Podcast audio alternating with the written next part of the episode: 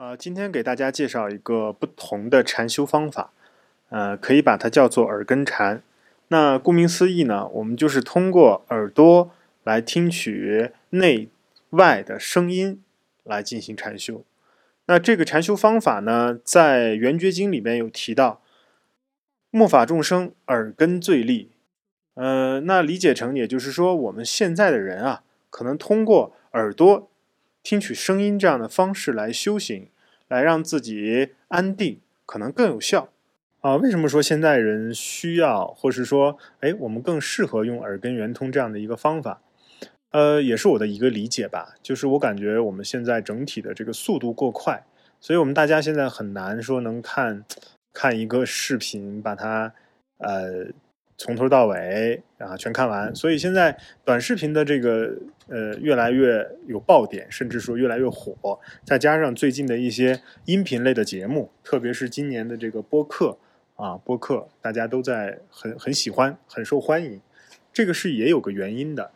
呃，在经典里边，呃，两千五百多年前就有提到过啊，《楞严经》里有一个方法叫二十五圆通。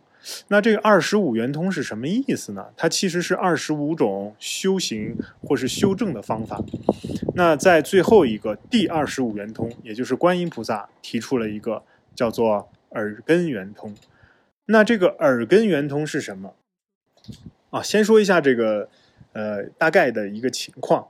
嗯，当时这个楞严经里面有记载啊，这个嗯阿难尊者，也就是佛陀的表呃堂弟。他当时呢，被这个摩羯灯女啊，啊，摩登伽女，不好意思，被摩登伽女所迷惑，然后差点失去戒体。然后这个时候佛陀就发现了，就召召集了他的徒弟，把他给接回来了。接回来了，就感觉好像，哎呦，这阿难这个修行这么长时间，怎么还能被这个呃女性 或是一个，因为摩登伽女在记载中是一个妓女嘛，怎么还能被他诱惑呢？然后这时候，呃，佛陀呢，也就是告诉他们。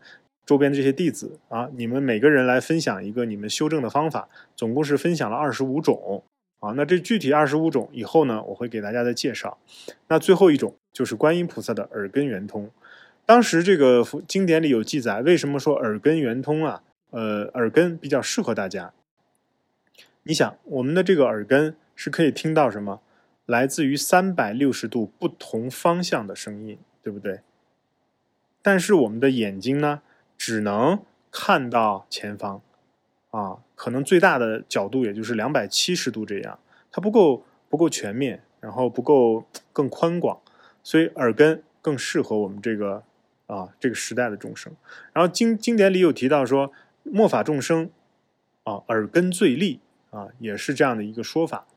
那我们先不管经典里说的对与错，或是有没有呃，就是可以用呃。最重要的还是我们拿来要操作吧，对吧？我们现在的人都喜欢去实践啊，去来验证它，我们自己去用。那这里呢，也是说为什么啊，跟大家讲一下这个耳根圆通的这么一个由来，包括我们现在的人可以去试用一下啊。呃，里边有提到反闻文字性，性成无上道啊。那我们通过外在的声音啊，去向内观察。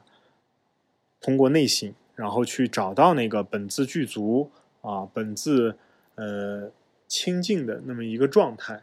我们通过这样的外在的声音，我们也可以通过眼耳鼻舌身意其他的五根啊来去运用，也都没问题。但是呢，耳根可能更方便或是更快捷啊，我们也更适合。所以眼耳鼻舌身意六根对应着色声香味触法六尘。啊，对应着外在的六尘，它都是这样的一个能所对立的一个关系。那我们在听的过程中，你就要去思考了。那你能听到声音的那个能，到底是什么？哎，我们去思考，是你的耳朵能听到，还是你的心，还是你的脑？到底是哪里能听到这个声音？那所听到的声音又是从哪里来的？啊，这也是一个。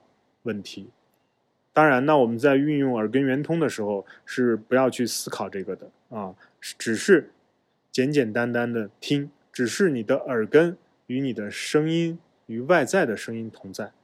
啊，这一刻只有这两个东西，我们不需要再加任何的分别，不要再加任何的这种嗯认识或是认知啊，只是一个声音。包括我们最讨厌的一些声音啊，比如说很多人不喜欢听这种指甲或是粉笔在黑板上划过的声音，它会很刺耳啊。那我们平常可能就真的会感觉一听到，马上的反应就是很讨厌、很刺耳，然后就是排斥。那我们现在试一试，让自己安静下来，去再听这样的声音，不加分别，不去思考，你看看这个声音到底是什么？嗯，那说到这个环境吧，那我们大概在需要一个什么样的环境或空间里来运用这样的一个耳根圆通呢？呃，我的理解是，没关系，它不需要像我们打坐禅修一样，一定要安静的空呃空间啊。这个没关系，我们是可以在公交车上，可以在地铁里，可以在上班的路上，甚至是我们在睡前，啊，我们都可以去尝试用耳根去聆听外在的声音，随时可以运用。但是我要这个介绍给大家一个，就是我们在海边的这些朋友们，如果有这样的条件，我们就去海边听一听海水的涨潮与落潮，啊，潮起潮落，我们叫海潮音。啊，这个声音和外在其他的声音又不一样，啊，你们一定要去感受，去呃观察，去试听，